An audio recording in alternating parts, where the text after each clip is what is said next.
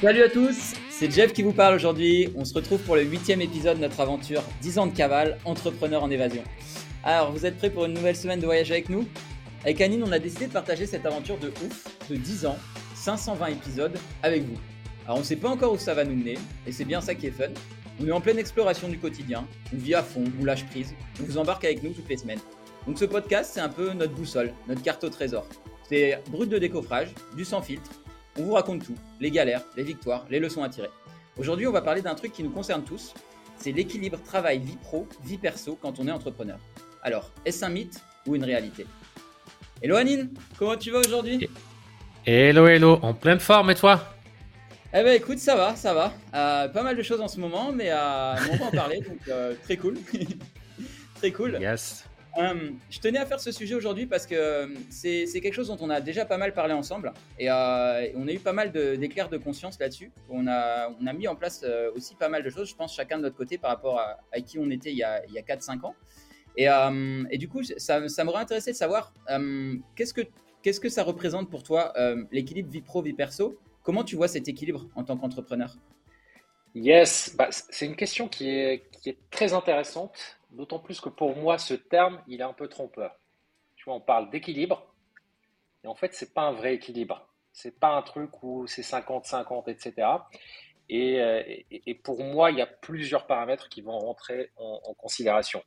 Déjà, l'équilibre, il peut changer. En fait, c'est pas un équilibre à un instant T qui est, qui est, qui est 50. On peut avoir des périodes un peu où euh, on priorise des projets, du travail, etc. Et d'autres périodes où complètement on déconnecte, on coupe. Et aussi, bah, il y a cette notion-là aussi de phase. Il faut sortir un peu de ce fantasme.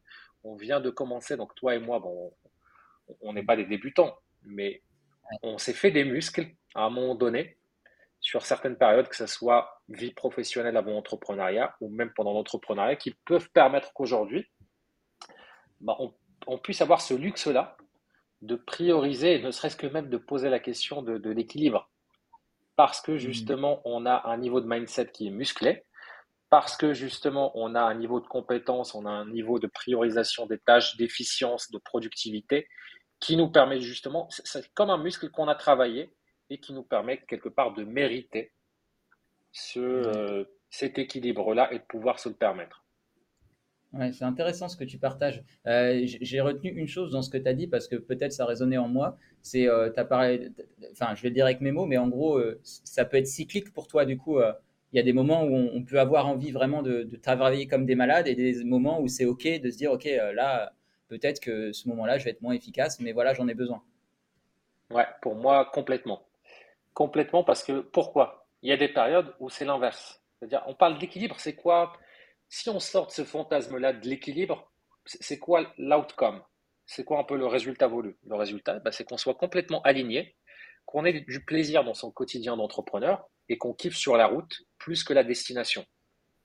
Et parfois, vouloir juste, avec une mentalité, une certaine mentalité de salarié, de fonctionnaire, vouloir absolument faire ces 35 heures ou pas dépasser X heures, ça peut avoir complètement pour nous l'effet pervers inverse où on a l'impression que, que, voilà, non, là j'ai vraiment besoin parce que là je suis dans ce nouveau projet-là qui me passionne et euh, j'ai absolument besoin de le prioriser pour avoir cet outcome-là. Comme à l'inverse, deux ou trois semaines après ou deux ou, trois, mois après, bah, j'ai besoin de prioriser ma vie privée, euh, tel ou tel aspect qui est un projet parce que moi je, je me considère ma vie et un business. Et tous les axes, que ce soit les relations, que ce soit la partie spirituelle, que ce soit la partie euh, corps, physique, énergie et la partie business, la partie argent, pour moi, c'est comme avoir plein de business. Et du coup, bah, selon les périodes, je vais les prioriser.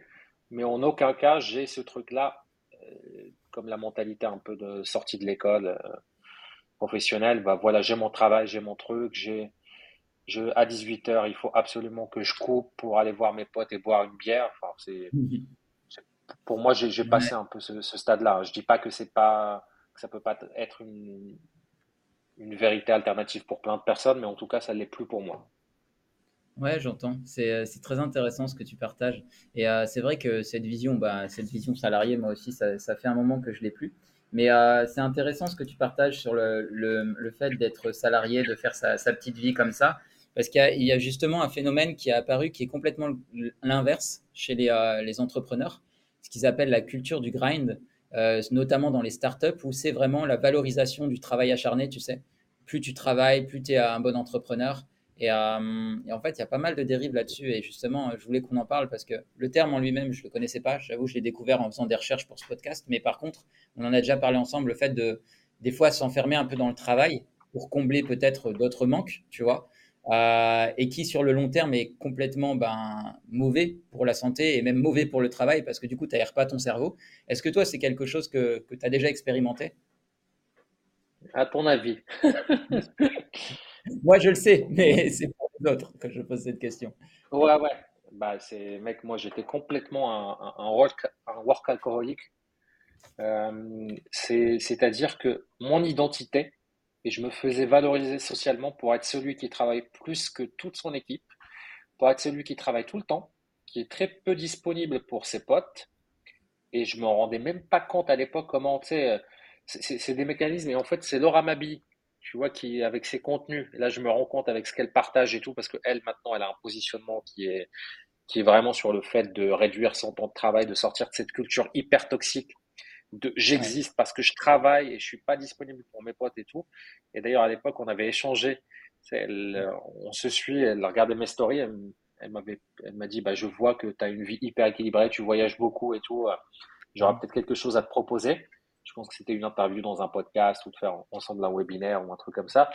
Et, et ma réponse à l'époque, c'était il y a deux ans. Ah non, non, non, je travaille énormément quand même et tout. Et elle m'a jamais répondu. et avec du recul, euh, bah, je me rends compte à, quel point j'étais vraiment dans ce cliché-là, dans cette culture-là du hustle, tu sais, du Gary Vee, etc., euh, que, que, que, que, voilà, pour moi, c'est un extrême, c'est peut-être l'équilibre pour beaucoup de personnes, mais c'est très toxique, effectivement. C'est très toxique, mais c'est toujours, ça dépend de qui tu es, quels sont tes objectifs et quelles sont tes compétences, tes muscles. Hmm. Maintenant, il faut toujours aligner ses ambitions avec sa, sa, capacité de travail. Il faut rester réaliste. Euh, l'autre extrême, c'est euh, les, les, gamins de 18 ans, 20 ans et tout qui, qui, regardent des vidéos comme on gagnait avec l'IA 400 euros par jour en travaillant une heure et tout. Bah, c'est euh, c'est complètement irréaliste. C'est c'est d'autant plus irréaliste que tu peux apprendre la tactique qui va fonctionner pendant deux mois, mais les compétences sont dures. Celles qui restent dans le temps, dans le business, qui sont comment générer une communauté, comment convaincre, comment euh, créer des prospects, comment convertir des prospects en clients et tout ça, c'est des compétences qui sont pas dépendantes de petites tactiques, de petits trucs qui ne durent pas dans le temps. Et ben, il faut, il, faut les travailler. Et derrière, si tu as envie de gagner 2005 euros en étant à Bali ou, ou en Thaïlande et de kiffer ta vie, bah, c'est pas la même chose que de vouloir bâtir un empire, une start-up et faire, et faire un exit à un milliard. Tu vois, c'est deux extrêmes, mais il faut aussi euh, bah, mettre sur la table le montant qui est nécessaire euh, en termes en termes de trucs, en termes d'ambition. Je ne sais pas ce que tu en penses, toi. je, suis, je suis assez d'accord avec toi et moi je suis passé exactement comme toi par cette phase-là. Bah, après, euh, j'avais déjà fait, euh, je sais pas si toi c'était le cas, mais moi j'avais déjà fait un burn-out, quasi burn-out quand j'avais ma, quand je bossais dans la multinationale là, et que j'étais responsable des ventes. Et ça m'avait déjà beaucoup calmé par rapport à ça, mais en fait, je, ça m'avait beaucoup calmé. Mais finalement, quand j'ai créé ma boîte juste après, j'ai taffé encore plus, tu vois. Et, euh, je me rends compte maintenant, c'est marrant, en en parlant maintenant, j'ai du recul sur 4-5 ans, je me rends compte qu'effectivement, j'étais complètement là-dedans, en fait. C'est-à-dire qu'il y a des soirs, je restais euh, à taffer sur de la comptabilité, euh, de, des trucs à la con, mais genre jusqu'à 22-23. Et je me souviens qu'à l'époque, je travaillais dans un incubateur de start-up et il y a des gens qui venaient et qui me disaient euh, mais, Jeff, mais qu'est-ce que tu fais à cette heure-là euh, Rentre chez toi et tout. Et quand, quand je leur disais, moi, ça, ça avait l'air très normal, tu vois, ce que je leur disais. Mais non, mais attends, je peux pas rentrer chez moi, j'ai encore pas ça, à faire. Euh, si je le fais pas, il va y avoir ça, ça, ça. Et maintenant, quand je me dis, mais mec, tu n'aurais juste pas fait ces tâches-là, est-ce que ça aurait vraiment changé ta vie? Est-ce que ça aurait eu un impact puissant? Je veux dire, si on devait mesurer l'impact en termes de pourcentage, peut-être eu même pas 5% d'impact sur ma boîte si j'avais si j'avais juste pris du temps pour moi, tu vois. Et par contre, l'impact positif aurait été bien plus que 5%, tu vois. Parce que je me serais aéré le cerveau, je fort. Et, euh, et c'est marrant parce que même ça, là, je, te le dis maintenant, c'est là uniquement que j'ai un éclair de génie là-dessus, mais euh, je m'en étais même pas rendu compte, tu vois. je l'ai refait, hein. Je l'ai refait récemment. Je t'en parlais d'ailleurs. On a beaucoup échangé là-dessus dans, dans, le nouveau métier que je fais là, où, euh, j'aide des personnes dans le développement personnel et, euh, et l'entrepreneuriat à se développer en termes de vente. Euh, je l'ai refait sur le mois de juin. Bah, je t'en avais parlé. Je, je taffais, mais tous les jours jusqu'à 23 heures. Quoi. Je répondais à des messages à, minuit. Et, là, je me suis dit, mais, qu'est-ce que je fous? Je suis reparti comme en 40, tu vois. Je vois, j'ai une, tu vois, j'ai une partie de moi qui, qui est facilement facilement à 100% dès qu'il y a un nouveau challenge, tu vois. Euh, et, je pense que savoir mettre la limite, tu vois, c'est justement l'avoir expérimenté plusieurs fois pour pouvoir se rendre compte que, OK, ça j'ai déjà fait, j'ai vu où ça menait, euh, là je vais peut-être prendre un autre chemin. Ouais, complètement. Hein. Mais c'est une vraie addiction, tu vois, dans le sens où c'est quelque chose qui nous dépasse. Et en fait, c'est un, un, concept qui se rapproche un peu de la procrastination active à dire on veut avancer, on culpabilise. Et, moi, je suis confronté, hein, c'est depuis sur les 3-4 derniers mois, je, je, je, m'observe un peu de l'extérieur. Et quand je travaille pas, par exemple, la semaine dernière, bah, j'ai pas beaucoup travaillé. Là, cette semaine, j'ai un pote qui est arrivé hier. Donc là, je me suis posé ce matin un peu pour travailler. J'ai un rendez-vous euh, client là cet après-midi. Mais je sais que je vais pas bosser beaucoup pendant les 10 prochains jours. Et en fait, sortir de cette culpabilité-là, cette culpabilité-là est hyper, hyper vicieuse. Parce que qu'est-ce qui arrive? On n'accepte pas de se reposer. Et quand on se repose deux, trois jours, un week-end ou un truc comme ça, on revient avec une charge toxique de je dois absolument rattraper le retard que j'ai accumulé. Et on veut rattraper le retard avec le truc. On s'épuise en 3-4 jours parce que c'est littéralement c'est impossible. C'est vouloir courir un marathon avec un rythme de 100 mètres. Et c'est un cycle vicieux qui est comme ça. En fait, si on doit vraiment le résumer, c'est vouloir courir un marathon qui est une année de travail. une année de travail, pour moi, c'est le même travail. Pour, ce que je fais, c'est pas du travail. Hein. Mais mm. euh, une année, voilà, vous, si on veut de, de, travail, de, de, projet, de trucs, et on veut, et on veut courir ce marathon-là d'une année au rythme où on se dit, bah attends, en une semaine, j'ai été capable de faire ça, ça, ça, ça et ça. Donc, je vais multiplier cette capacité-là qui a été extraordinaire parce que j'ai été reposé, parce que j'ai été dans, un, dans une espèce de flow. Je veux la multiplier par 52 semaines. Et ça devient la norme. Et ça crée un vrai décalage, une vraie culpabilité. Ou même, quand tu as parlé tout à l'heure de, de, burn-out, bah moi, avec mon dernier projet Goodbye Comfort Zone, j'avais pas de vacances, j'avais des burn-out. Et on avait des petits, il y avait, on avait des gros, mais quand je me reposais, c'était pas un vrai repos. C'était une maladie où j'en profitais même pas. Où j'ai juste culpabilisé et mon équipe prenait le relais. Et j'étais là, euh, je suis incapable, etc. Les trucs. Et j'essayais et je revenais en mode pompier avec tout ce qu'ils n'avaient pas pu gérer pendant que j'étais pas bien. Et ça a été comme ça sur les deux dernières années. Hein. Mais ce qui est marrant, c'est que toi, euh, pour le coup, au fait, tu cachais bien ton jeu. C'est-à-dire que moi, je m'en serais pas rendu compte avant que tu m'en parles, tu vois. C'est, je me, tu vois, parce que j'ai, comme j'ai l'habitude que que tu parles, que tu sois pas très réactif, tu vois, beaucoup plus maintenant. Hein, mais euh, à l'époque, tu n'étais pas trop réactif par message et tout. Je me disais, ouais, bah, ah, on parlera plus tard, tu vois. Et je me rendais pas compte de ça en fait. C'est maintenant que tu m'en parles, je fais waouh, ok. Donc tous ces moments en fait où il répondait pas trop, c'est juste il était, euh, il était dans sa bulle parce que voilà, ça avait éclaté et qu'il avait besoin de temps pour lui, quoi. Ouais, bah, ça c'est une forme, j'ai été diagnostiqué après, c'est une forme muette de, de, de borderline, un trouble de la personnalité. C'est-à-dire que moi, quand je vais mal, je m'isole du monde et je veux que personne me voit dans cette situation-là. Et je vais mieux en m'isolant. Là où pour beaucoup de personnes, bah, ça leur fait du bien d'en parler, ça leur fait du bien d'en partager et tout. Moi, quand je le partage, quand je vais mal là, un peu moins. Mais à l'époque, quand j'allais mal, si je le partageais, c'était démultiplier mon malheur par deux. Et si je le gardais pour moi, bah, en fait, au lieu que ça dure trois semaines, ça allait durer, trois jours. Ouais. C'est marrant parce que. Ça, c'est un autre sujet. Hein. mais non, mais c'est intéressant. C'est intéressant parce que euh, moi, j'avais tendance à faire un peu pareil. C'est-à-dire que je, restais un peu euh, enfermé euh, sur moi-même quand j'avais des problèmes, même de manière générale. Et c'est vrai que j'ai changé avec le temps. Bah, c'est marrant parce que bah, notamment avec toi, maintenant, on, enfin, on s'appelle quasiment tout le temps. Donc, c'est vrai que le fait des fois d'en parler à des gens qui ont, mais des gens qui peuvent comprendre en fait ce que tu vis. C'est ça, moi, moi le, challenge, c'était ça pour moi, c'est parler à des gens qui peuvent comprendre ce que je vis. Ça fait du bien. Mais parler à des gens à qui tu vas devoir justifier chaque chose que tu dis parce qu'ils ne comprennent pas, là, ça me prend de l'énergie en fait. Ça, ça dépend de la. Hmm.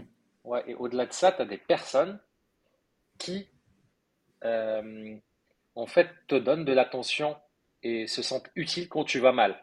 Et quand tu vas bien, en fait, elles savent pas comment se mettre dans la relation, dans le truc, et tu sens qu'elles sont pas vraiment heureuses pour toi. Et ce que je trouve qui est hyper cool dans notre dynamique, et c'est pour ça que tu es le premier quand il m'arrive, que ce soit une galère ou un, bon truc, je sais que si je t'appelle, ça va être démultiplié par deux ou divisé par deux si c'est un malheur. Là où, par exemple, avant, avec certaines personnes. Que, ouais, j'allais dire.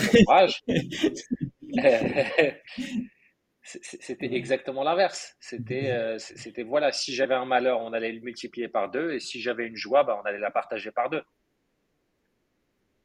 Et, ça, pour moi, dans une dynamique un peu euh, entrepreneuriale de cercle d'excellente, c'est, peut-être le critère numéro un essentiel.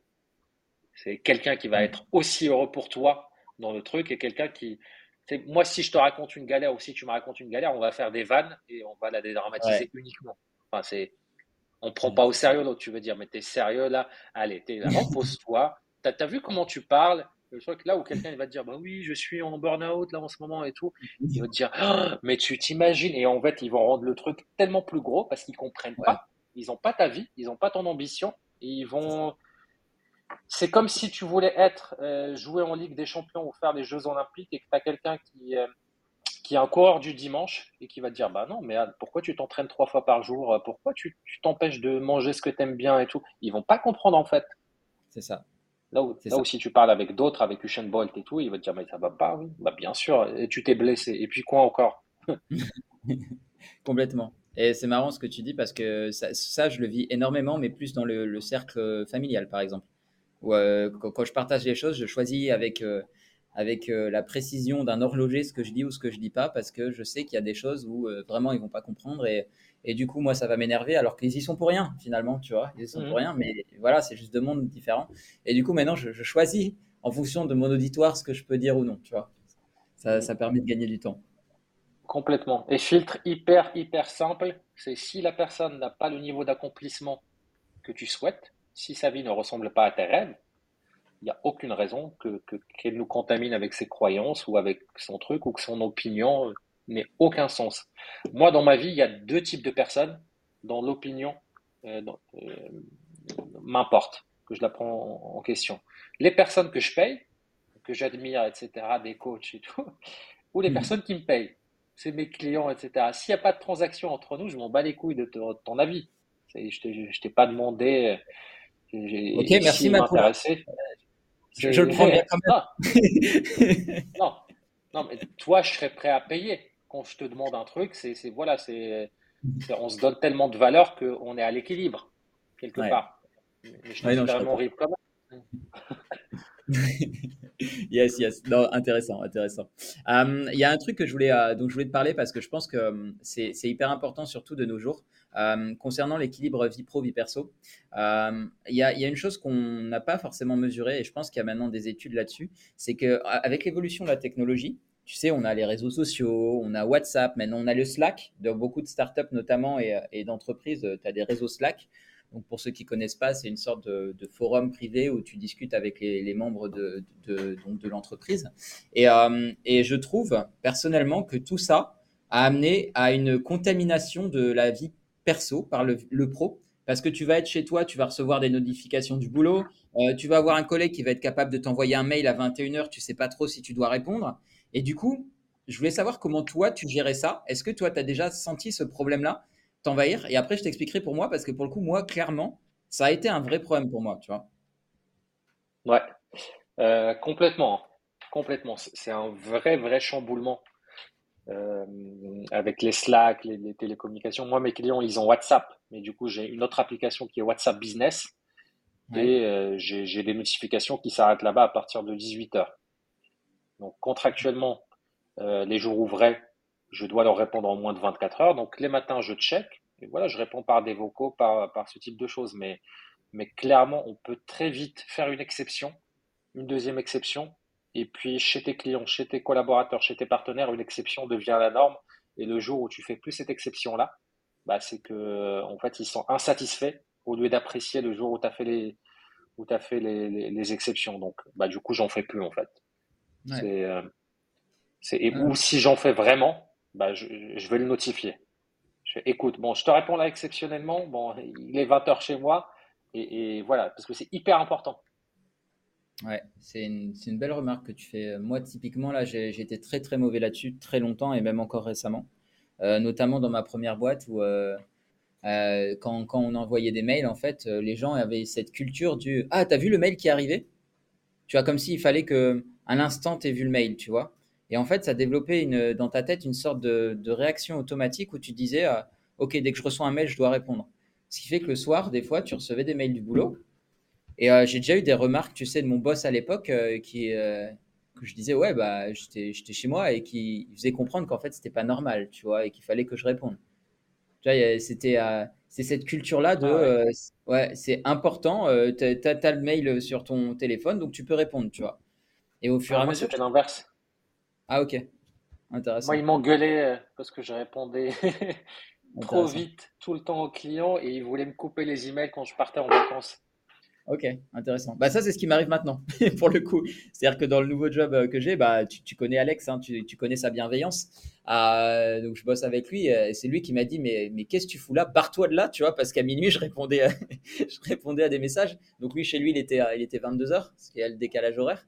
Et il me disait, mais qu'est-ce que tu fous encore là? Dégage C'est vrai que j'ai un, un, peu, j'ai un peu du mal avec ça. Et puis c'est pervers parce que hum, en fait, tu vois le message, mais tu sais pas trop. Tu dis, ok, mais si je donne pas l'information maintenant, euh, peut-être que euh, on va retarder pour, euh, pour le client, donc peut-être que c'est mieux que je lui réponde maintenant. Enfin, il y a plein de scénarios qui se passent dans ta tête et tu, ne sais pas trop comment naviguer là-dedans, tu vois.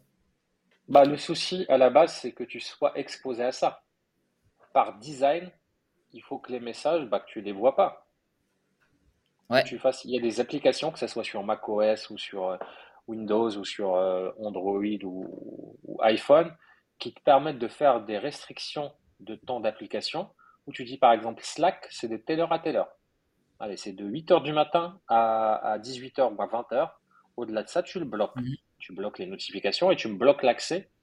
Et je dois taper un code euh, sur le truc. Et, ça devient un peu ce réflexe-là d'aller dessus. C'est là-dessus. Parce que si tu vois, bien évidemment, il y aura toujours des exceptions. Hmm. Il y aura toujours des exceptions et ça et ça. Et puis ce client-là, ton c'est particulier parce que c'est ça, etc. Alors que, en fait, de 1, il n'y a pas mort d'homme. De 2, il faut accepter des dommages collatéraux par design et pour tenir sur le long terme. Et ça sera toujours bénéfique.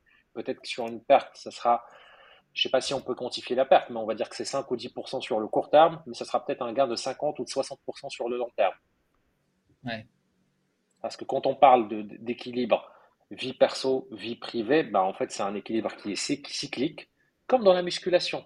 C'est en fait les muscles qu'on teste, euh, si, on, si, on, veut prendre muscle, quand est-ce qu'on quand est-ce qu'on fait grossir ces muscles? C'est pas quand on est à la salle, c'est pendant le sommeil et le repos. La salle, on stresse, on détruit des fibres musculaires, et c'est quand on, quand on est couché, quand on, a une bonne qualité de sommeil, que tout le travail pour se reconstruire les muscles, qu'ils soient plus forts, plus gros, etc., se passe. Et c'est pareil dans le travail. C'est pas pendant le truc, c'est surtout quand on est entrepreneur. On est entrepreneur, on a deux modes. On a le mode soldat, exécution, exécution, exécution, et on a le mode général. C'est-à-dire, je réfléchis, je prends du recul, etc. On est trop soldat, on va droit dans le mur, on fait le poulet sans tête. On est trop général, bah là, on est un philosophe qui, qui, voilà, il arrive sur le champ de bataille et il commence à réfléchir là où les autres, bah, allez, hop, je te tire dessus, t'es mort. en fait, il faut osciller entre ces deux-là et avoir un juste équilibre pour justement avancer dans la bonne direction tout en restant dans l'exécution. et encore une fois, hmm. encore une fois, c'est une question d'équilibre. Par exemple, beaucoup de débutants ont besoin plus du mode soldat que du mode général parce que ça fait 10 ans que tu es en train de lire des livres de développement personnel, que tu cherches l'objet brillant, qu'est-ce que je vais faire De l'e-commerce, euh, je vais faire ça, une agence de gestion des, ads Facebook, je vais faire ça, etc. Là, tu es en mode général depuis 10 ans, il faut passer en mode soldat. Soldat, et peut-être que l'équilibre, ce sera 2%, 98%. Et puis au bout d'un moment, quand tu commences à avancer dans le business, à taper certains paliers et tout, bah, peut-être que l'équilibre, ça va être 30, 70%. Puis par la suite, tu as une équipe, tu as un truc, tu es juste le visionnaire, et puis on passe de l'autre côté, c'est plutôt 80% visionnaire, 20% soldat, etc. Donc c'est pas vraiment équilibre, c'est pas un équilibre 50-50, c'est un équilibre selon sa vision, selon ses valeurs et selon son niveau de skills et de compétences. Et ses forces et ses faiblesses aussi, parce qu'il y a des gens qui, qui, voilà, ils sont pas bons pour le mode visionnaire, il y a des gens ils sont pas bons pour le mode exécution. C'est marrant, ça, ça, me fait une transition vers un, sujet que je voulais aborder avec toi, euh, ce que tu dis. Le fait justement d'avoir ces phases mode général euh, ou mode exécution, exécution, je trouve qu'on a tendance à beaucoup s'isoler. Et euh, notamment quand on est solopreneur ou digital nomade, je trouve qu'on est souvent, souvent, souvent seul et qu'il y a très peu de sociabilisation du coup, notamment quand tu es en voyage aussi, parce que bah, quand tu as ton business en ligne, tu peux voyager en même temps, et c'est notre cas tous les deux. Et je me suis rendu compte de ça il y a sept semaines, tu vois, je me suis fait un petit point là-dessus, et je me suis dit, ok, c'est cool de voyager, mais, mais en fait, il y a très peu de sociabilisation finalement. Donc du coup, très peu de vie sociale, et du coup, l'équilibre vie pro, vie perso, bah, il n'y est pas vraiment en fait. En tout cas de mon côté, tu vois. Je dis pas que c'est automatique quand tu es digital nomade, mais c'est une vraie réflexion que je me suis faite. Je me suis dit, mais en fait, la vie que je suis en train de mener aujourd'hui, elle est cool pour mon développement euh, perso, j'ai envie de dire. Euh, c'est vrai que du coup, je peux travailler d'où je veux. C'est quand même hyper agréable de pouvoir aller prendre un verre euh, à la plage en attendant de son prochain client. Tu vois, c'est vrai, c'est cool. Mais est-ce que c'est possible sur le long terme, vie pro, vie perso? Mais en fait, tu vois, quand on a parlé, c'est hyper intéressant. Cet équilibre-là, c'est n'est pas un équilibre comme j'en parlais qui est, qui est comme dans une balance, mais qui est un oscillement. Et là, tu as oscillé sur une phase où tu es focus, où tu t'isoles, où tu as aussi sur les deux, trois derniers mois, tu as obtenu des résultats exceptionnels et ça va continuer. Et là, à partir de ce moment-là, mm. tu as sécurisé toute la partie business, financière et tout, et tu as envie de plus. Et c'est logique. Moi, par exemple, c'est l'inverse. Tu vois, là, j'ai envie, j'ai trop sociabilisé sur les deux derniers mois parce que voilà niveau business bah, j'avais j'étais bon niveau objectif et tout ta gueule. Et, euh, et là bah, je vais m'isoler un peu sur sur le mois d'août mais volontairement. Mais tu m'étonnes mais tu m'étonnes mais le mec par semaine il y a 4 dates Tinder t'es sérieux? Évidemment que t'as sociabilisé. Et, euh, et, en fait et, et, et ça dépend aussi des destinations du choix des destinations Là, toi, par exemple, tu es à l'île Maurice. Moi, je suis à Bali. C'est pas du tout la même chose. Là, euh, dans deux jours, moi, je suis dans un co-living d'entrepreneurs. Euh, ici, quand j'ai envie, bah, je vais aller me poser dans un coworking. Je rencontre 10 personnes. Euh, il y a 10 meet-ups par semaine. Tu peux faire des cours de yoga. Il y a des, il y a des cercles de parole. Il y, y a ce que tu veux. Et puis, de manière générale, c'est là où je suis, c'est très jeune c'est moyenne d'âge la trentaine, tu, as plein d'activités, surf, etc. Ce qui fait que plutôt moi, c'est euh, même ma salle de sport, il y a un sauna, etc. Je, euh, la partie euh, un peu détente, tout ce qui est sauna, hammam, bain d'eau froide et tout, bah, je rencontre plein de monde, on discute et tout, et tout le monde est entrepreneur, digital nomade, ont des business et tout, et ce qui fait que moi, je j'ai absolument pas ce problème-là, par design et par endroit. Mais je comprends ce que tu dis et effectivement, si j'avais encore été en France ou quand je voyageais et que je faisais des destinations, ne serait-ce que quand j'étais au Maroc, hein, c'est, bah, hmm. j'allais dans des co-living space, mais tu te sens comme un extraterrestre.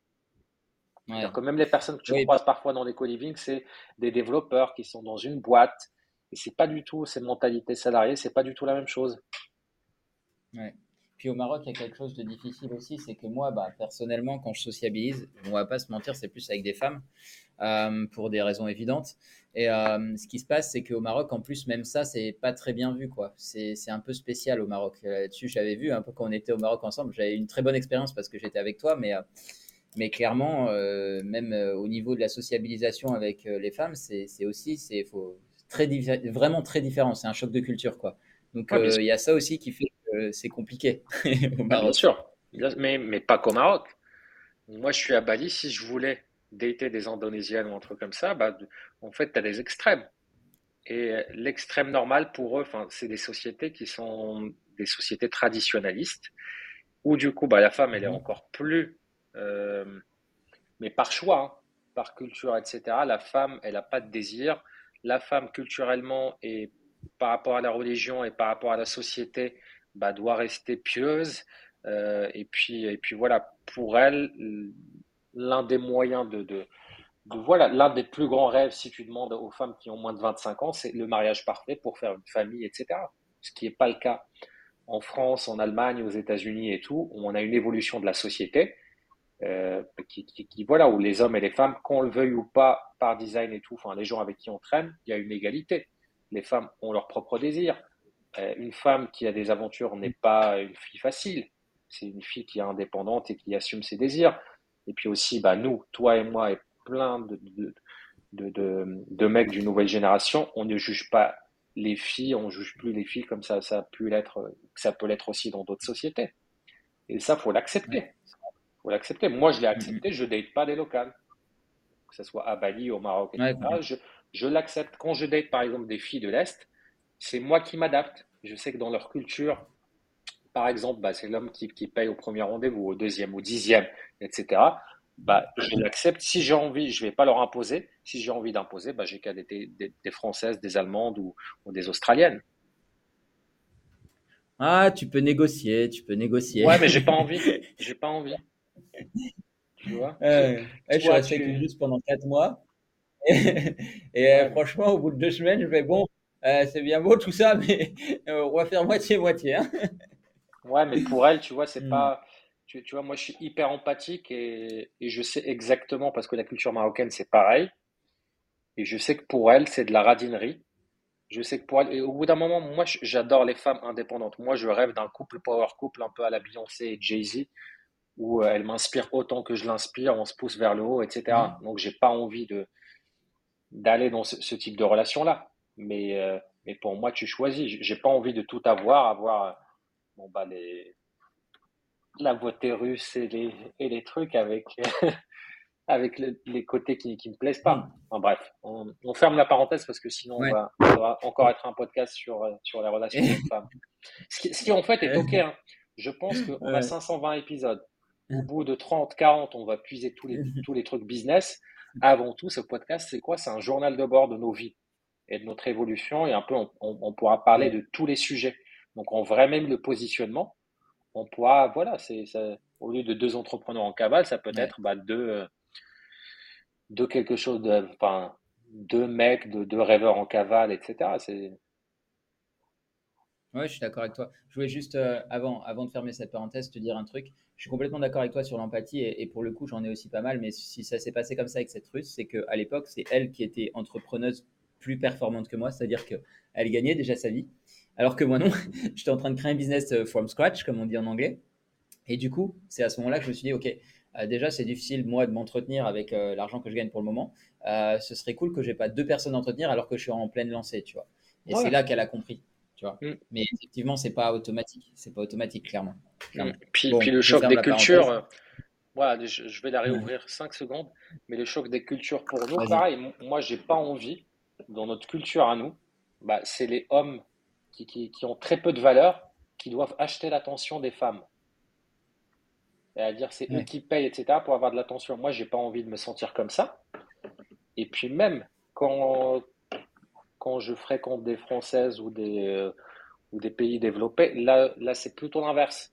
Je, moi, ça me fait plaisir. Tu me connais, je suis peut-être l'un des mecs les plus généreux. J'ai même les, les mains trouées. Hein. J'ai très peu d'argent, je, peux le, je peux le diviser. Je, je m'en fous. Après, je vais aller, je vais aller on faire. Mais quand je date parfois des Françaises et tout, je les laisse payer euh, parce que je paierai la prochaine ou je laisse payer la prochaine parce que je sais que c'est l'inverse pour elles. Elles se sont un peu piégées, elles se sont un peu insultées, etc. en tant que femmes indépendantes et tout, si on veut absolument les forcer à payer. Et tu vois, c'est comme quoi culturellement dans l'entrepreneuriat. Complètement d'accord. Les, les, différences peuvent être complètement énormes et il n'y a pas de vérité euh, universelle comme dans la culture de l'équilibre vie privée, bah, il n'y a, pas de, a pas de truc universel. C'est-à-dire, tu as envie de monter une startup, ne me parle pas d'équilibre vie privée. Ça n'a aucun sens. Tu veux monter une startup, une startup, c'est quoi? C'est une roulette où déjà, euh, c'est l'un des trucs les plus concurrentiels.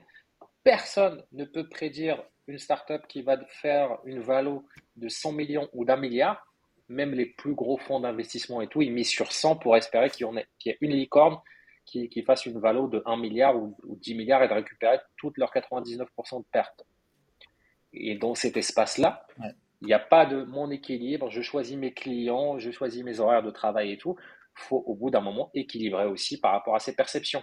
Et tu vois, on revient à l'épisode numéro 1, où pour moi, par design, je, j'équilibre à la fois ma croissance et j'équilibre mon ambition. Parce que je veux pas travailler, je veux plus revivre ce que j'ai vécu par le passé. Une course sur un tapis roulant, à vouloir des milliards, etc. Alors que pour moi, l'outcome est beaucoup plus important et avoir 100 cas par mois euh, niveau final, en ayant cet équilibre-là, en faisant deux ou trois dingueries par an avec un jet privé, etc., si j'en ai envie, bah, c'est pour moi un niveau de bonheur 100 sur 100. Là où tu, me donnes un, jeu auquel je m'en bats les couilles de jouer, qui est de remplir, euh, enfin, d'être le cadavre le plus riche du cimetière et de, gaspiller ma, santé et mon temps que je peux jamais récupérer, j'ai pas envie de jouer à ce jeu-là. je comprends. Je comprends. Moi, après, j'ai pas, c'est marrant, je, je suis pas tout à fait pareil là-dessus. Euh, c'est, ce serait intéressant d'en parler, mais peut-être dans un autre podcast. Moi, j'ai la vision de joueur de poker, gagner plus toujours, hein, aller toujours plus loin. Donc, euh, c'est un, un, peu différent. Mais par contre, totalement d'accord sur le fait que ça ne doit pas empiéter sur ta vie perso. Hmm. mais c'est intéressant d'en parler dans ce podcast-là, parce que pour moi, c'est une vraie, c'est peut-être 50% de l'équation. Si on parle d'équilibre, de quoi s'agit-il, comme dirait Pascal? C'est bah quoi l'équation? C'est quoi les hypothèses cachées? Hmm. Ouais, c'est intéressant. Bah justement, euh, par rapport à cet équilibre, toi, tu dirais que c'est quoi ce que tu as mis en place aujourd'hui pour justement ne pas dériver sur cet équilibre euh, Je sais que tu es beaucoup, par exemple, dans le co-living, parce que ça te permet d'être avec des gens euh, et pas être toujours seul, du coup.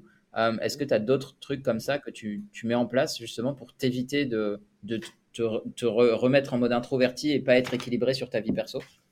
Oui, il y a ça. C'est par design. Je m'écoute sur le moment et c'est assez cyclique. Tu vois, je, ça dépend de mes envies. Je vais avoir des périodes où je vais énormément sociabiliser au-delà des dates Tinder, etc. parce que je suis célibataire, hein, mais sociabiliser de manière générale. Et pour de vrai, les dates Tinder, bah, trois fois sur quatre, en fait, pour moi, c'est friend zone.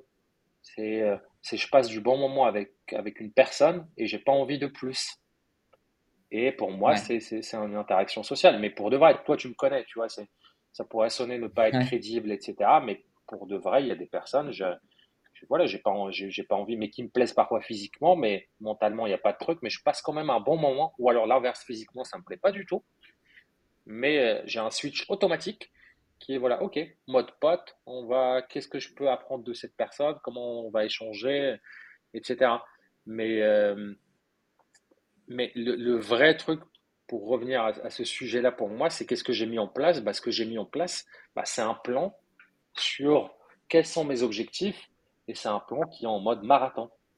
C'est-à-dire que cette année-là, je peux générer 100 cas de bénéfices par mois. Je sais comment le faire je sais comment mettre en place les trucs, etc. et tout, mais j'ai pas envie. Mon objectif cette année-là, c'est 10K. Je recommande, je, suis reparti de zéro il y a, il y a 7 mois, hein, de zéro, de moins que zéro. Et l'année prochaine, j'ai envie 25K de bénéfices par mois, pas de chiffre d'affaires. Je m'en fous du chiffre d'affaires ou du nombre de CDI et tout. Je travaille pas, je suis pas, je suis pas en administration. Hein. Euh, l'année d'après, 50 000. L'année d'après, 75 000. Et euh, dans, dans 4-5 ans, 100 000 et petit à petit. Et du coup, ce qui fait que par design, j'ai une offre qui est à 10K. Si je vends, si je fais rentrer un nouveau client par mois, c'est rien du tout pour moi. Là, je vais commencer à recommencer la semaine prochaine à faire des webinaires et à lancer des publicités Facebook. Je sais qu'il y a des semaines où je vais rentrer trois ou quatre clients sans forcer. Je me connais, je sais de trucs. Et du coup, tu vois, c'est c'est pas ce que je mets en place. C'est le résultat final où je peux rapidement lever le pied. Là où à l'époque de Goodbye Comfort Zone, je voulais, enfin, déjà j'avais des, euh, c'était une structure avec beaucoup de coûts, beaucoup de charges, beaucoup de trucs où j'avais pas le choix que même si je voulais lever le pied, bah, il fallait faire 20 k ou 15 k par mois juste pour payer l'URSSAF, laisser les, sortir les salaires, payer les charges, payer tout ce qui devait être payé avant même de me payer moi-même. Là où j'ai pas, j'ai plus cette notion-là par design. Je me suis posé pour dire qu'est-ce que j'ai envie, qu'est-ce que j'ai pas envie. Et du coup, c'est hyper cool derrière. Et on revient à la notion principale qui, est de quoi s'agit, de quoi il s'agit. Quel est mon équilibre, de quoi j'ai besoin, quelle est ma vie idéale, comment je peux rétro-ingénierer ça et créer ça comme un jeu avec des leviers, avec des paliers. Et en fait, le joueur que je suis aujourd'hui ne sera pas le même que le joueur que je serai dans 10 ans. Pourquoi? Parce que plus j'affronte des boss, plus j'évolue dans des niveaux, etc., plus je fais monter mes aptitudes. Et aujourd'hui, je suis niveau 12. Quand je serai niveau 74, bah, en fait, je peux beaucoup moins travailler pour beaucoup plus d'efficacité et beaucoup plus de résultats. Ouais. Et du coup, l'équilibre est par design. Et, si tu devais donner un conseil à quelqu'un qui n'est pas encore dans cet équilibre et qui est solopreneur, justement nouveau sur le, marché d'entrepreneuriat, est-ce que tu, pourrais donner vraiment un tip, une astuce qui, euh, qui permet justement, euh, à ton sens, d'être plus équilibré sur la vie pro, vie perso? Bah, Surtout pas de conseil universel. Moi, quand je travaille avec des clients, les deux premières semaines, je creuse avec eux pour connaître leur vision infinie, qui est un modèle que j'ai développé pour, euh, pour, euh, pour mon programme de mentoring business. Et euh, ce qui m'intéresse, c'est de savoir d'un côté qui ils sont, leur vision, qui change. Hein. Elle peut changer une fois par semaine, c'est pas grave, mais il nous faut une vision à l'instant T, leur système de valeurs, et en face, quel est le client idéal avec qui qui ferait travailler, prêt à partir en vacances, même travailler gratuitement, la problématique qui les passionne et tout. Et l'intersection entre ces deux-là, bien évidemment en prenant en compte les hypothèses cachées, ce qu'ils savent faire, pourquoi ils sont bons, etc. Parce que en vrai, moi je travaille pas avec des clients, tu n'as aucune compétence, va développer une compétence, crée des blogs, crée des vidéos, fais des choses jusqu'à développer la compétence. Une fois que tu as ça, mm. effectivement, on travaille sur ces deux-là. Et par rapport à ça, je peux donner des conseils, des designs où la personne qui a un mode je veux créer un empire, je vais pas essayer de l'influencer avec mon, propre modèle du monde. Dans ce cas-là, bah, tu veux créer un empire, il y a un truc à mettre en place. Comme pareil, pareil, la personne qui rêve de gagner 2005 mais de travailler 5 heures par semaine, bah, c'est autre chose. Et c'est OK d'aller pousser un peu et te rendre compte en, milieu de route que c'est pas ça ton bonheur, ton équilibre. Le pire, c'est de. C'est par ego, c'est par comparaison de vouloir un modèle et en face, bah, tu, ton corps, bah, il répond pas. Tu fais des burn-out. Tu es, le mec ou la meuf la plus misérable sur Terre et tu cherches cet équilibre-là. Mais dès que tu t'occupes un peu plus de ta vie privée, d'autres aspects, bah, tu es hyper frustré parce que euh, bah, ta vie et tes finances et ton business ne ressemblent pas à ton ambition. Au bout d'un moment, soit l'ambition, on est en équilibre, soit en face, bah voilà, on va peut-être sacrifier entre parenthèses 10 ou 15 années de sa vie. Et, euh, et, par rapport à ça, justement, euh, je trouve qu'il y, a une chose hyper importante dont on s'est rendu compte tous les deux, euh, et je pense que ça va parler à pas mal d'entrepreneurs. c'est, je retrouve qu'on n'est pas du tout le même entrepreneur quand on est en couple ou quand on est célibataire. Et je vais m'expliquer là-dessus, c'est-à-dire que j'ai remarqué une chose, c'est que quand je suis en couple, j'ai un tendance, et donc quand je me pose en couple, c'est que la personne, elle, elle match avec moi. Hein. j'ai tendance à être un peu dans mon confort, dans mon euh, oh, ok, c'est cool, euh, ce soir je la vois, on va passer un bon moment, machin et tout. Tu sais, ça, ça me fait oublier un peu le, le, stress du quotidien. Donc on pourrait se dire c'est très cool. Mais euh, le, le, côté pervers de ça, j'ai remarqué, c'est que du coup, on perd un peu ce côté feu sacré du guerrier, tu sais, qui va aller chercher avec les dents ce qu'il a besoin d'aller chercher. Et du coup, j'ai l'impression que si on s'autodiscipline pas en couple, on peut aussi avoir euh, le pendant de ça, à savoir se dire, ok, ben en fait, je suis bien comme ça, et, être moins efficace finalement dans son travail. Je ne sais pas si tu vois ce que je veux dire. Je vois complètement, et merci d'en parler, parce que je crois qu'on est les seuls que je connais à avoir ce truc-là. Toutes les vidéos sur TikTok, sur Instagram et tout, ils sont là. Tu veux créer un empire, il te faut la femme, comme ça tu ne perds pas de temps dans les dates, dans les trucs et tout. Et je fais, mais what the fuck, est-ce que c'est moi qui vais, qui, qui, suis, qui, suis monté à l'envers ou c'est plutôt les autres? Parce que moi, c'est exactement l'envers. À chaque fois que je suis en couple, ma vie, je prends du poids, ma vie perso, etc. J'ai plus ce feu-là d'aller, cette rage d'aller chercher des trucs. Dès que je suis célibataire, je marche sur l'eau. Et, et peut-être que j'ai pas trouvé celle qui, qui, me convient, etc. La relation de couple qui soit à la fois challengeante euh, mais réconfortante, etc. Mais nous deux, je crois qu'on est les deux que je connais qui, ont ce truc-là, parce que normalement, c'est l'opinion populaire, la vision populaire sur le sujet-là, c'est que tu peux pas exceller dans le travail tant que tu n'es pas focus et que tu n'as pas quelqu'un euh, genre ta partenaire et tout, mais je sais pas ces gens-là comment ils font. Bah, c'est. T'as entendu ce type de, conseils c'est, ouais. bah en fait, je pense qu'il y, a deux choses. Euh, je pense qu'en gros, euh, l'idée des gens de se dire, euh, effectivement, quand tu es en couple, c'est là que tu peux exceller, c'est parce que, on va pas se mentir, quand tu es en couple, du coup, tu as tes besoins physiques intimes qui sont comblés. Et donc, du coup, tu n'as pas besoin de prendre ton temps ou, entre guillemets, de perdre ton temps à commencer à aller chercher euh, une partenaire potentielle pour, euh, bah pour justement assouvir ses besoins physiques, qui sont les besoins physiques de tout le monde. Hein. On, va, arrêter de se mentir, il n'y a pas de tabou là-dessus. On a tous des besoins physiques et c'est OK. Mais du coup, je pense que c'est cette partie-là, cette partie-là, je pense, pour laquelle les gens disent que c'est mieux d'avoir quelqu'un. Et il y a la deuxième partie aussi, je pense que c'est parce que c'est des gens qui parlent effectivement de, de leur moitié comme de quelqu'un qui va les soutenir dans l'entrepreneuriat, de quelqu'un, d'une femme forte qui est peut-être comme eux, entrepreneuse, etc. Et du coup, c'est peut-être pas les modèles de couple que nous, on a eu l'habitude d'avoir aussi. Tu vois Il y a, peut-être ça. C'est-à-dire que pour le coup, comme tu m'avais déjà partagé, euh, et moi c'était le cas aussi, on a toujours eu des personnes qui étaient un petit peu en dessous de nous en termes d'entrepreneuriat, de business ou de mindset, et qui du coup prenaient un peu nos conseils, mais qui finalement du coup euh, n'étaient pas là pour nous tirer vers le haut de leur côté. Tu vois et, euh, et, du coup, ça, ça, peut permettre, je pense, sur le long terme aussi de, de perdre un peu ton énergie parce que, euh, bah, en fait, tu es toujours celui qui apprend à l'autre et toi, tu n'apprends pas de l'autre. Mm. Donc, euh, je ne sais pas si ça te parle. Ouais, ça me parle. Et pendant que tu en parlais, je me rendais compte que c'était un vrai, un vrai, bah, une vraie problématique et un vrai enjeu de valeur. Je m'explique. Euh, je pense que ceux qui ont la valeur argent dans leur top 3, ça fait sens.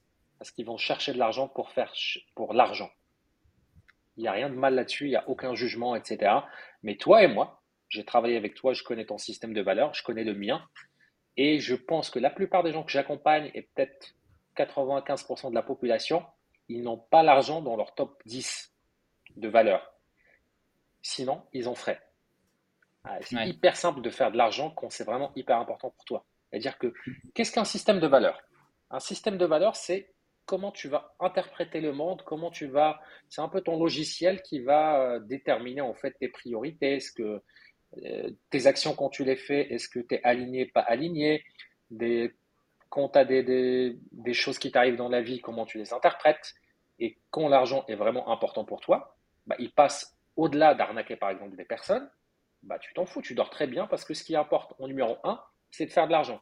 Et la plupart des gens qui sont dans l'entrepreneuriat comme nous, je ne vais pas dire éthique, etc., parce que ça serait un jugement, mais je vais le dire quand même, euh, ou du moins authentique, parce qu'ils suivent leur, leur, système de valeurs, font qu'on, vu qu'on n'est pas intéressé par l'argent, mais par d'autres choses, peut-être qu'on a été rejeté, peut-être qu'on veut, et que pour nous, l'entrepreneuriat et le fait de faire des choses exceptionnelles et de créer des choses exceptionnelles, d'impacter des vies, et notre façon de nous faire aimer, notre façon d'assouvir justement ce besoin-là d'appartenance et, et, de validation sociale et de trouver notre place, etc.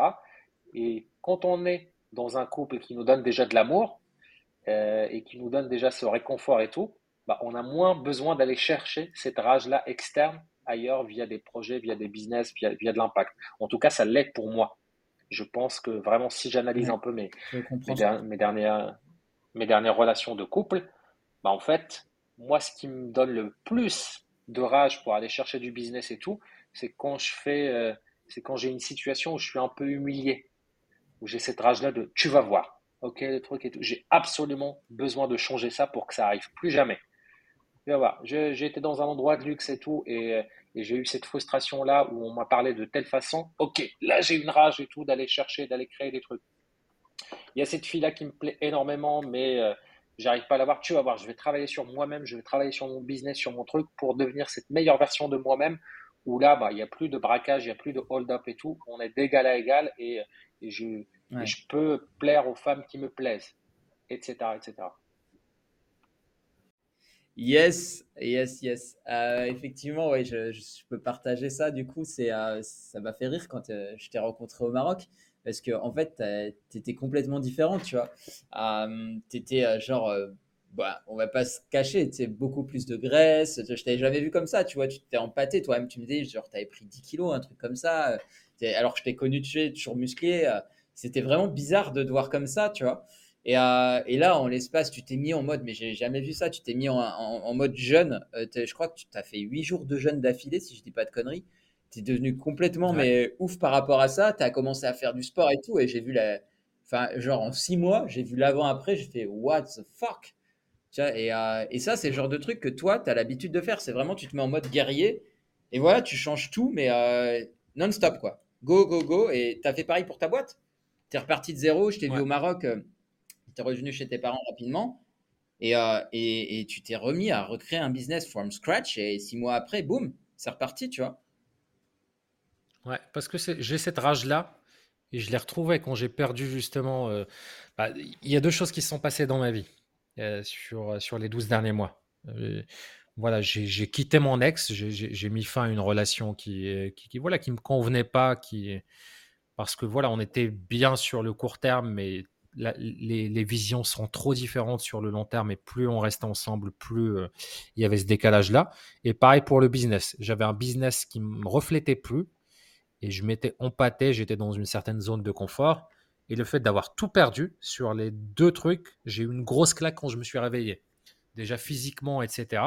Et déjà d'un point de vue de revenir 17 ans après au point de départ, euh, sans argent, sans moyens, etc. Mais effectivement, ce que j'ai et qu'on ne pourra pas m'enlever, c'est mon mindset, c'est mes compétences, c'est toute cette capacité-là à créer des choses. Et, voilà, là, pareil, si, à l'époque, il y a 12 mois, tu me parlais d'équilibre vie pro, vie perso, bah attends, je me suis reposé pendant quasiment cinq mois, je jouais à la console et tout.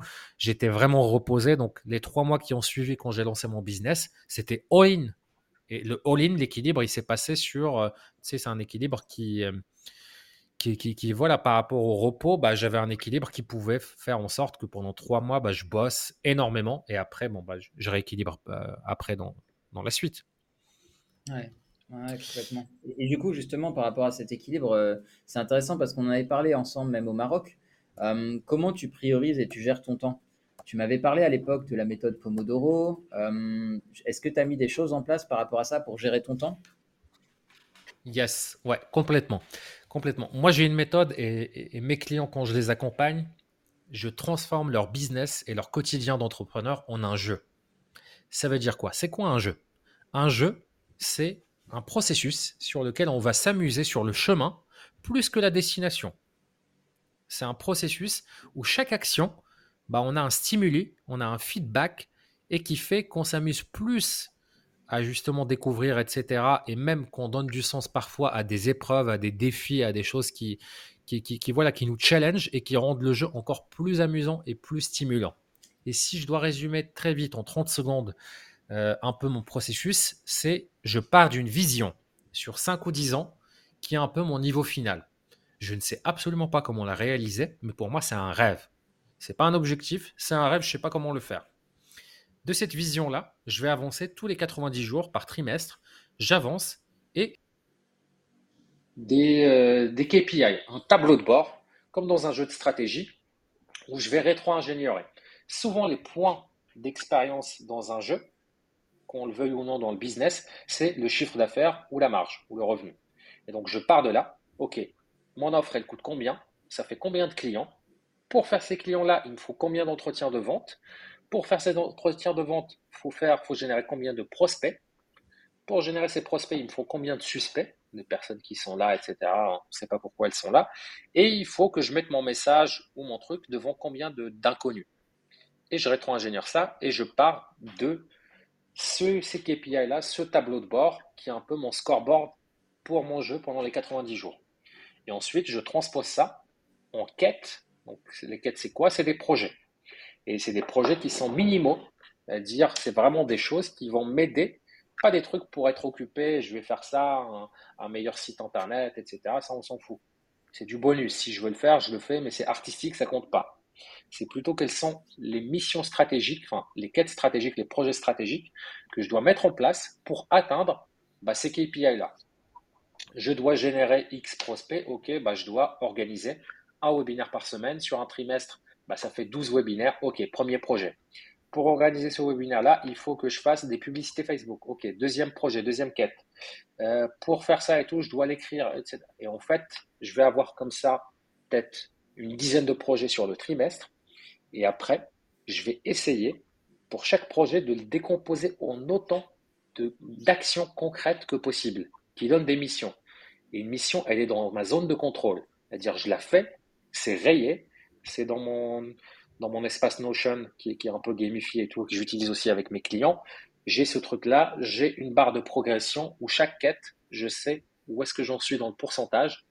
Et chaque jour, je revois ma vision infinie, je revois mes KPI, je vois où est-ce que j'en suis par rapport à ce qui me reste comme temps sur le trimestre, et j'avance comme ça.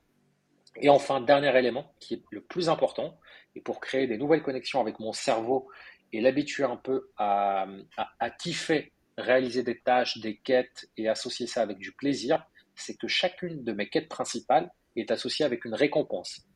Et une récompense vraiment, où je mets en place de l'autodiscipline. Si je relève pas la quête avant la date limite, il n'y a pas de cette récompense-là. Et ça peut être des trucs comme s'accorder ça, faire ça, me faire un petit kiff, par exemple, euh, faire une semaine dans un hôtel 4 étoiles ou 5 étoiles, parce que j'ai réussi à faire entrer tant d'argent, m'acheter telle caméra qui me fait kiffer, me faire, euh, je ne sais pas, un, soin spa, une journée, etc. M'accorder pour le mois prochain une meilleure salle de sport. Ou, et c'est des vrais trucs comme ça dont j'ai envie, mais vraiment, hein, des vraies récompenses et tout. Et je vais les chercher.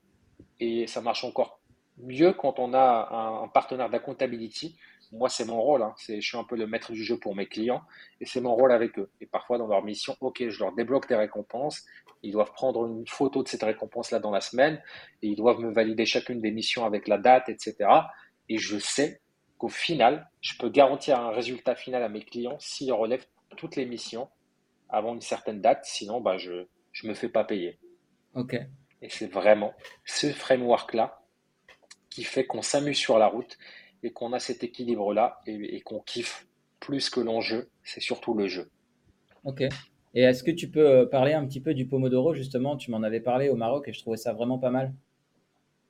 Ouais, yes. Et effectivement, ma journée, quand je la commence, je commence par une visualisation de, de, mes objectifs, etc. Et de voir par rapport à mes projets, donc euh, dans le trimestre, ceux qui me restent, les plus prioritaires, c'est comme ça que je les mets en place. Et chaque journée, je vais commencer par euh, une période de, deep work où je vais être focus. Souvent, c'est en matinée, entre 4 et 5 heures. Et je vais diviser, OK, qu'est-ce que je vais faire? Et chaque mission, je vais la décomposer un peu en, euh, budget horaire. Donc, je vais faire ça. OK, c'est une mission qui va peut-être me prendre 1h30. Bah, sur les 1h30, je vais les diviser en 3 fois 30 minutes. Et entre les 30 minutes, je vais prendre par exemple 10 minutes de pause. Et euh, j'ai une espèce de minuteur un peu digital que j'ai acheté sur Amazon qui me permet de mettre le truc, hop, et c'est à côté de mon ordinateur. Et j'ai, euh, il y a la loi de Parkinson et, et, le truc là, en fait, la loi universelle où les objets prennent le, prennent un peu l'espace qu'on va leur donner et vont s'adapter dedans. Et c'est hyper, hyper puissant pour le cerveau, justement, de se dire, OK, j'ai 30 minutes pour faire ça. Et là, parfois, on se perd et on voit, ah, il me reste 25 minutes. Attends, j'ai rien encore glandé et tout. Là, j'étais en train de me perdre et tout. Ok, en 25 minutes, qu'est-ce que je peux faire? Et vraiment, là, pareil, il faut de l'autodiscipline pour peu importe. Au bout de 30 minutes, je lève le stylo, je ferme l'ordi, je prends ma pause. Et euh, si j'ai pas réussi, bah, tant pis pour moi. Parce que la prochaine fois, mon cerveau, il va encore plus euh, se, conditionner pour la prochaine tâche, etc. etc. Et, et du coup, au lieu de faire des journées qui ne servent à rien, où on est comme un zombie devant l'ordinateur et on est resté 10 heures, bah, peut-être qu'on va travailler deux fois plus, mais peut-être être productif deux fois plus. Et c'est vraiment magique. Ouais, je suis, je suis d'accord. Tu m'avais parlé justement de, faire ces tâches, de s'arrêter peut-être 5-10 minutes, reprendre la tâche, euh, s'arrêter 5-10 minutes, etc. Et que sur le long terme, c'était beaucoup plus productif. Et c'est vrai que je connaissais pas trop cette méthode. J'ai essayé, c'est pas mal c'est pas mal. Bon, après, j'ai redérivé vers mes méthodes habituelles, mais euh, il y en a une que j'ai découverte il n'y a pas longtemps aussi qui est, assez intéressante. C'est l'organisation par bloc. Je sais pas si tu fais ça, mais genre se mettre, bah oui, tu dois le faire puisque tu m'as parlé tout à l'heure de deep work, mais je, je, dire justement, voilà, là, ça va être des sessions bloc deep work. Euh, là, ça va être une session plutôt administrative. Là, ça va être une session, je sais pas, euh, sport. Là, ça va être une session. Et en fait, en travaillant comme ça, ce qui est cool, c'est que tu peux les adapter en fonction de ta courbe d'énergie de la journée. Par exemple, euh, bah, c'est mm. vrai que le matin, on est plus efficace, on le sait, donc on va plutôt mettre les deep work le matin. Mais par contre, la partie administrative, on sait que euh, après manger, en général, la digestion prend beaucoup d'énergie. Bah là, on va la caler, par exemple, après manger, parce qu'il n'y a pas besoin d'être hyper énergisé pour faire la partie administrative. Et le fait de s'organiser par bloc comme ça de, tâches à faire, je trouve que ça aide beaucoup pour avoir de la clarté sur la semaine et, euh, et dans l'organisation de manière générale. Ouais, complètement. Ouais. Complètement. C'est, je, je, le fais naturellement, effectivement, mais, euh, mais ouais, mm. ça, ça joue aussi complètement. Et j'ai une dernière question à te poser par rapport à ça, euh, avant de conclure, Anine. C'est euh, est-ce que toi, tu as des routines pour maintenir ta santé mentale et physique, justement, et faire en sorte d'avoir un équilibre avec la, vie professionnelle? Est-ce que tu as des routines que tu mets en place en tant qu'entrepreneur régulièrement? Ouais, ça va être mes routines. Ça correspond à mon niveau de level up dans le game de l'entrepreneuriat, où moi, j'ai deux règles hyper simples. la première, je la respecte quasiment toujours, qui est après, euh, quand le soleil se couche, l'ordinateur se couche. Okay. Je ne travaille pas quand le soleil est couché.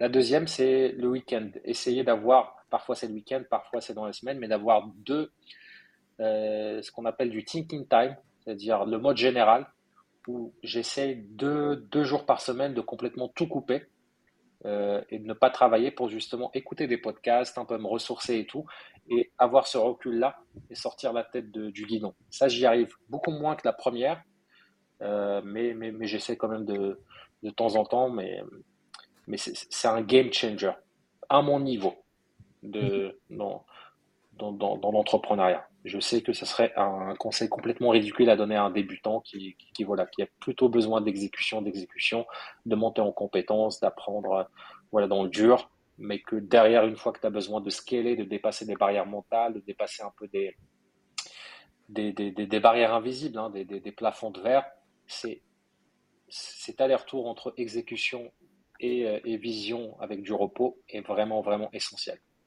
C'est hyper marrant ce que tu partages parce que moi, c'est le contraire. C'est-à-dire, la première, j'y arrive absolument pas. Je sais même pas, hein, d'arrêter l'ordi. On avait essayé au Maroc ensemble, ça avait duré trois jours pour moi. À arrêter l'ordi, genre à 20h, c'est impossible pour moi parce que même après, quand je suis euh, dans mon lit, tu vois, je vais regarder des séries, des trucs, c'est impossible pour moi. Euh, par ah non, je les regarde aussi. Hein. Ah ouais, ok. Mais je travaille pas. l'ordi se couche, c'est la partie professionnelle. Ok, bah, je suis très mauvais aussi là-dessus. Hier, euh, à, minuit, je répondais à des gens, donc euh, je suis hyper mauvais là-dessus. Par contre, la deuxième, euh, tout le temps. Tout le temps. Le thinking time, par contre, je suis très. je vais me poser, je vais être dans la contemplation, je, vais, je vais avoir mes, mes pensées qui viennent, mais d'autres choses que le boulot. Ça, je le fais très, très régulièrement. Et même là, tu vois, je sais que tout à l'heure, je vais me faire une pause, je vais aller. je, vais aller bah, je t'avais parlé d'un projet musical, tu vois, je vais aller sur la plage, je vais réfléchir à ça et en dehors, complètement en dehors du travail. Donc ça, par contre, c'est un truc que je fais naturellement. Mais c'est ma personnalité, encore une fois, c'est comme tu disais, euh, ça dépend des gens. Mais pour moi, ça, c'est assez évident pour moi, cette partie-là.